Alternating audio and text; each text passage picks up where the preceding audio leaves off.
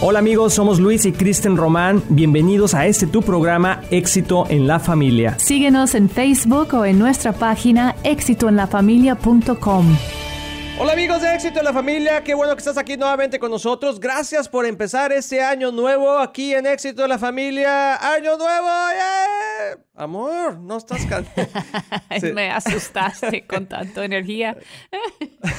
es que vengo con mucha energía, es año nuevo, todo nuevo. Eh, traigo ropa nueva, zapatos nuevos, camisa nueva, calcetines nuevos. Y yo también nada más apenas estoy recuperándome de los días festivos. Kristen está todavía en el pasado. Ya lo pasado, pasado. Ya pasó el año viejo, ya empezó el año nuevo y estamos aquí muy emocionados por lo que Dios va a hacer este año porque creo que vienen cosas grandes, cosas importantes muchos ah, retos para muchas familias y para el pueblo de Dios, pero dice que cuando el pecado abunda, también la gracia sobreabunda. Amén. Son estamos muy, muy contentos. Amor, da un, da un saludo de año nuevo. A ver. Happy Con mucho ánimo, ¿verdad? Happy New Year a todos. Qué increíble es, la verdad, poder empezar un año nuevo con nuevos propósitos y no, no sentimos obviamente que esos propósitos son los que nos va a llevar la bendición en la vida, ¿no? Que nos va a traer eso. En realidad sabemos que tenemos que ponernos de acuerdo con Dios primero, porque a veces sacamos los propósitos del año nuevo nada más de... Nuevas resoluciones. Ajá, resoluciones. ¿se resoluciones, sí. Dale, como si fuera, ay, pues deseos nada más. Yo deseo bajar 20 libras. ¿no? Yo deseo viajar este año a tal lado. Y bueno, está bonito, ¿no? Se puede ser, pero es mejor primero ponerte de acuerdo con Dios a ver lo que Él tiene para ustedes este año, ¿no? y esos son propósitos que de veras van a prosperar. Así es, así que amigos, pues primera que nada quiero de veras... Ah, agradecerles porque muchos de ustedes han estado con nosotros ya el, todo el año pasado y, la pasamos muy bien aquí en Éxito en la Familia. Queremos agradecerle aquí a, la estación que nos da la oportunidad de poder estar todos los días, cada, semana, semana tras semana, 52 semanas del año. Aquí hemos estado. Ya tengo yo aquí un catre. la gente dice que es un catre. Es una, camita. una camita que se dobla para eh, dormir aquí, porque aquí duermo, amigos, para poder empezar. No se cree, no se cree. Aquí en la mañana tempranito, pero no, no es cierto. Todavía no se cansan de nosotros. Gracias a Dios. Lo que sí tengo aquí son unas pantuflas, amor unas pantuflas de conejo que he guardado aquí todo el año porque hace frío aquí donde estamos y nos ponemos nuestra bata, nuestras pantuflas y todo. No, no es cierto, amigos. Estamos contentos de estar aquí nuevamente, expectantes de todo lo que Dios va a hacer este año porque sabemos que Dios es un Dios maravilloso, un Dios de, de buenos planes, un Dios de misericordia, de gracia. Perdón. Y sabemos que todo lo que Dios quiere que hagamos quiere que prospere porque Él está con nosotros y Él es un Dios que nunca, nunca tiene fracasos, amor. Es cierto, es un Dios de éxito. Es un Dios de éxito y por eso le pusimos éxito en la familia. Es cierto. Porque creemos realmente que esa palabra que viene del libro de Josué, que tendrás éxito en todo lo que emprendas, pero con una condicionante, ¿verdad? Si no se aparta este libro de la ley de tu boca día y noche. Así es. Y, eso quiere decir que no se aparte la palabra de Dios de tu corazón, que la escribas en la tabla de tu corazón, porque de ahí mana la vida. Entonces, ¿qué está en la tabla de tu corazón? Esa es la pregunta. ¿Qué, es, lo que, qué es lo que Dios ha grabado en tu corazón o has dejado que grabe en tu corazón? para este nuevo año. Es cierto, y de eso lo vamos a estar hablando esta semana, ¿verdad? Como que tratando de, de ver, hacer una autoevaluación y de nuestra familia y darles unos tips muy prácticos también de cómo pueden tomar esas ideas grandes, porque a veces tenemos visión. Hay gente que tiene mucha visión, pero luego no sabe cómo ponerlo en práctica, ¿no? Dicen, ¿cómo lo hago? ¿No? Entonces eso es lo que queremos ayudar también, darles unos tips prácticos. Así es. Y, bueno, una cosa importante es que ah, queremos comentar que estamos en, en un tiempo de ayuno y oración. Ah, creo que algo que les queremos compartir es que nosotros como familia y creemos que ayuda mucho y, los que quieran ahora sí que unirse a este, a este concepto, ah, creemos en las primicias, en darle lo primero a Dios para que Dios bendiga el resto de la cosecha en este caso, o en este caso el resto del año. Entonces, nosotros lo que hacemos como familia y en la iglesia es que le damos los primeros días a Dios en oración y ayuno. los primeros días del año. Los primeros días del año, sí. Ah, y eso es lo que estamos haciendo. Tenemos, ah, normalmente en la iglesia tenemos 10 días de ayuno de oración, pero tres días especiales, amor, que, eh, que donde nos juntamos a las 6.30 de la mañana, 6.30 a 7 y media de la mañana, con toda la alabanza, con todo, diciéndole, Señor, tú eres primero. Entonces, si alguien nos quiere acompañar el día de mañana, vamos a estar, hoy lunes estuvimos, mañana martes y miércoles a las 6.30 de la mañana, de 6.30 a 7.30 y lo único que vamos a hacer es juntarnos para poder bendecir a la, adorar a Dios, entregarle el año y bendecir a las familias. Así que si tú quieres ser parte de eso y quieres que tu familia reciba esa bendición de Dios este principio de año para el resto del año, aunque no estés en la iglesia con nosotros, eres más que bienvenido. Yo sé que toma un poquito de esfuerzo. Sí, es cierto. Levantarse más temprano, a lo mejor tienes que ir a trabajar o algo, pero si no puedes estar toda la hora, pues puedes estar media hora, 20 minutos, el tiempo que sea, pero vamos a estar orando por todos ustedes. Y es emocionante, es increíble poder como enfocar tu mente, tu energía, tu esfuerzo, tus, tus emociones, tu corazón, como todo eso, como una persona íntegra, ¿verdad? Con todo. Y dedicarlo al Señor es como un sacrificio de alabanza, como dice la escritura, ¿no? Así es. Y poder levantar y también recibir, porque no se trata nada más de dar, nuestro Dios es tan generoso, Él siempre da más, muchísimo más. Es bien poquito lo que podemos dar nosotros. Así Pero imagínate el Dios del universo que creó todo, que da todo lo que Él no quiere dar. Es, pero hay que ponernos así con la postura de recibir. Y por eso lo hacemos también, recibir visión. Recibir visión. Y, eso es lo que vamos a llamar esta semana, esta... Ah, Ah, visión y propósito. visión y propósito es la, la, la, serie de esta semana que se llama Visión y propósito. Y yo creo que es lo que Dios quiere darnos este año. Visión y propósito. A ver, una vez más. Nos quiere dar visión, y propósito. lo dijiste como cinco veces. Visión y propósito. o propósito y visión. Exacto. Bueno, ¿qué va primero? ¿Visión o propósito? ¿Qué es primero, el, el huevo o las gallinas? Yo he estado tratando de investigar, amigos, tengo unas gallinas ahí en la casa, ¿qué es primero? Si sale primero el, huevo o si fue primero la gallina, todavía no puedo investigar correctamente, pero lo que sí hago es que me como todos los huevos con huevito, con jamón, con chorizo. La otra semana dijiste lo mismo que tenías unos gallos. A ver, esto es como un anhelo de, de, tu niñez o e, a ver, explícanos. Es mi visión ser granjero. Se me hace que voy a ser granjero, amor. Ya, bueno, ya no voy a ser pastor. No creo que bueno, o pastor de ovejas, pero de ovejas así de ah. lana y todo, las trasquilamos. Nos vamos. Ustedes saben que Kristen tiene, tiene sangre de escocesa, ¿sí? Eso es de Suiza. Ah, eso es Suiza. a ver. Más bien de los bagpipes. Ah, ¿Cómo se llaman? Sí, las, las Gaitas. Gaitas. Las gaitas, sí, las gaitas con falda. De hecho, de Navidad, eh, Cristian me regaló una falda escocesa que quiere que use, pero me da pena llevarla a la iglesia. Que este domingo posiblemente, amigos, si quieren acompañarnos, quizá me vaya de, de ¿cómo se, llama? ¿cómo se llaman esas faldas, amor? Kilts. Kilts. Los kilts, ¿sí? Pero, me, amor, me habías comprado una de cuadritos, así, me trajiste una de flores. No. Ay, no es cierto. Puro cuento, amor. ya no van a saber qué creer y no creer. Oye, a ver, pero eso del ser escocesa es cierto. Es cierto. Platícanos un poquito, amor, de esa historia de, de, tu mamá que es escocesa y todo. Porque es cierto, ¿verdad? Esa parte sí. Déjame ir aclarando. No, mi mamá es escocesa, nació en Escocia y ella llegó a los Estados Unidos como inmigrante así, cuando tenía 20 años y llegó para cuidar niños. Ella es nana profesional. Nana escocesa, así como de película. Certificada. Certificada. Fue a la escuela dos años dos años para ser nana profesional. Wow. Entonces sí sabe. ¿Qué sabe? Sabe. Las nanas son los que cuidan los enanos, los niños, ¿verdad? exacto. Si alguien dice, ¿qué es eso? Una niñera profesional, pero muy capacitada, básicamente. Entonces llegó con una familia de mucho dinero que le habían contratado sus servicios cuando ella estaba en Escocia y la trajeron a... ¿A Nueva York? ¿A dónde? A ella estaba en Baltimore, en el este, así cerca de Washington. Y, fue increíble porque ella no conocía a Dios. Bueno, siempre tenía un corazón para Dios, pero cómo es increíble cómo Dios nos mueve del hogar hasta países para conocerlo. Tal mm. vez algunos de ustedes han tenido esa, esa experiencia de que Dios te trae aquí o a otro lugar para conocerlo. Entonces ella siempre tenía un anhelo en su corazón para conocer a Dios, pero su familia no era familia pues de, iglesia, no, nunca hablaban de religión ni de Dios ni nada. Entonces llegó aquí a los Estados Unidos y vivió, de hecho, con una familia judía.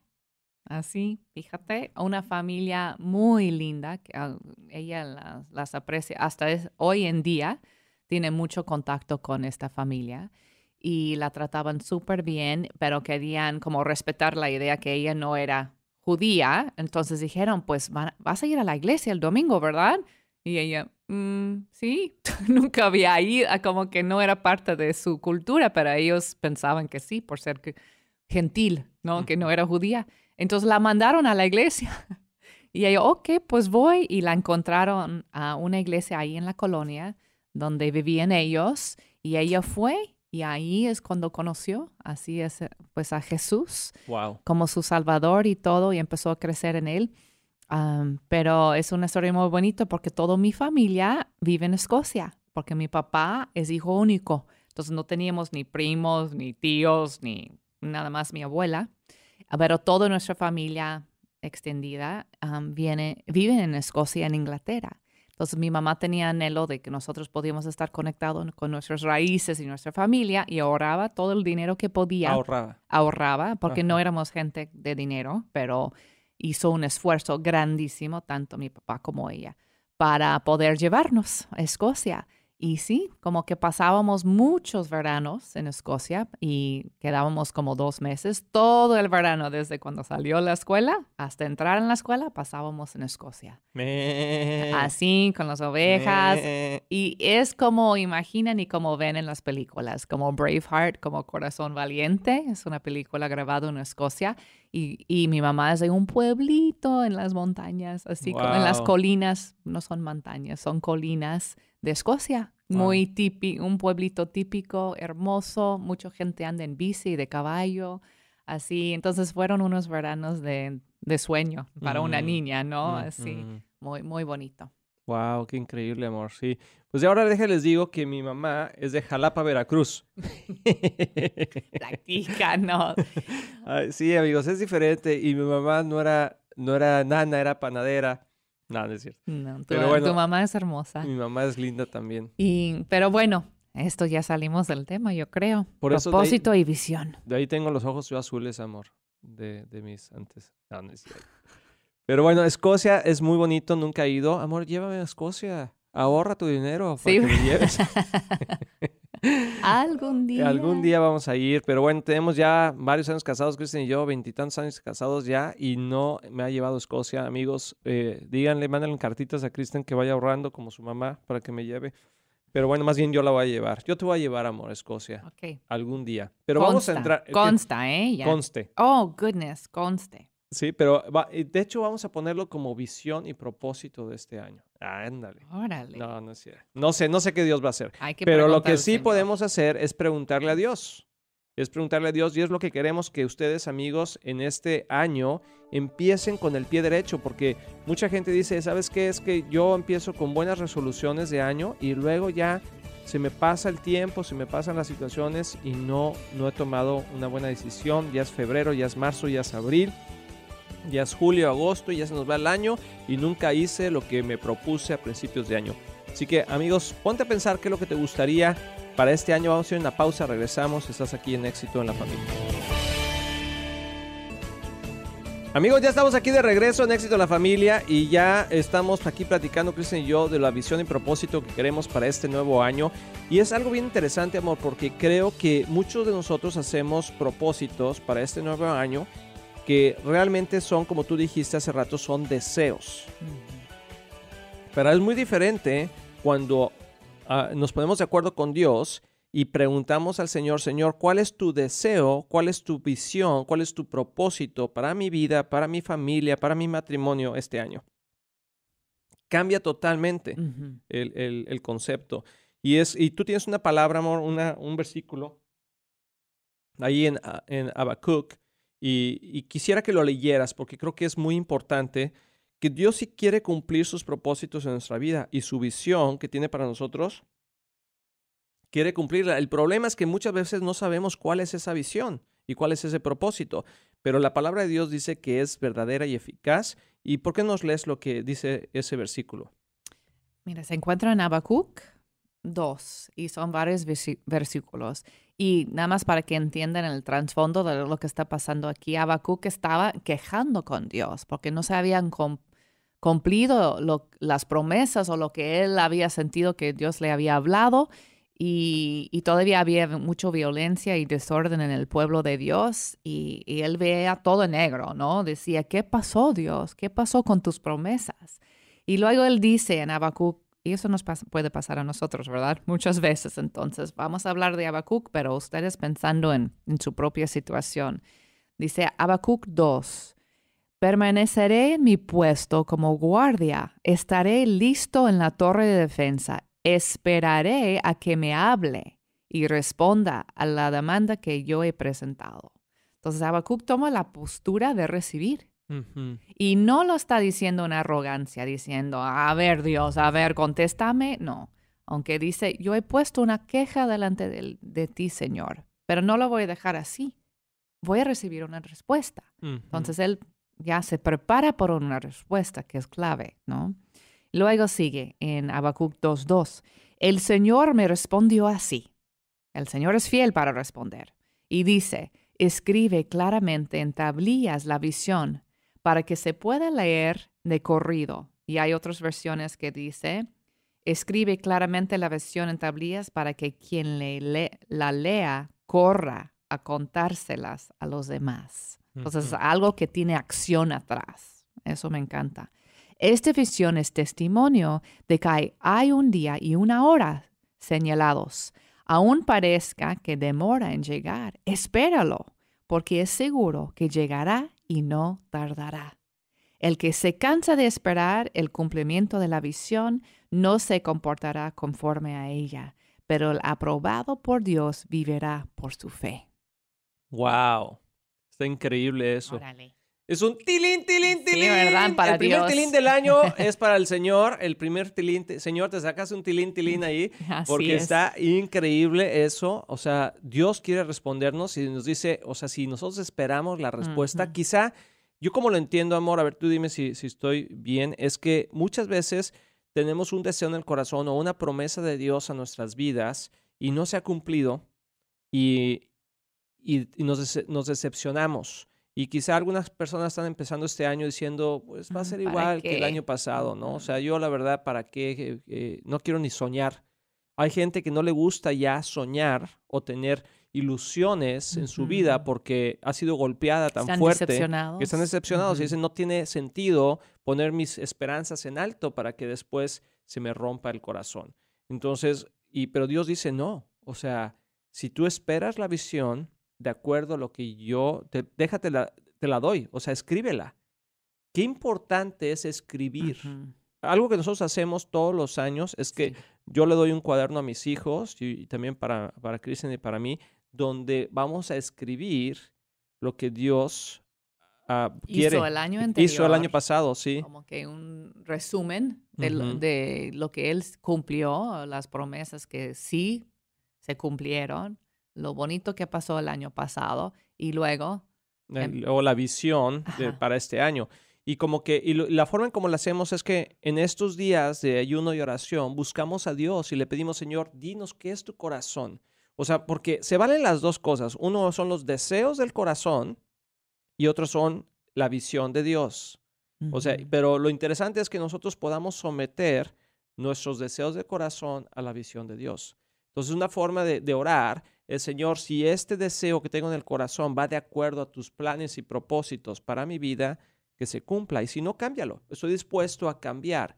Yo creo que una de las, de las formas más, de las cosas más importantes en nuestra vida es estar dispuesto a someter nuestro corazón a Dios y no, y, porque entonces ya no, ya no, es un deseo, amor, se convierte en un capricho. Mm. Y, y, hay que tener una, una, hay que entender bien cuáles son las dos. Un deseo es, es exactamente eso, el querer algo de una manera pura, o sea, es un, un buen deseo, ¿sí?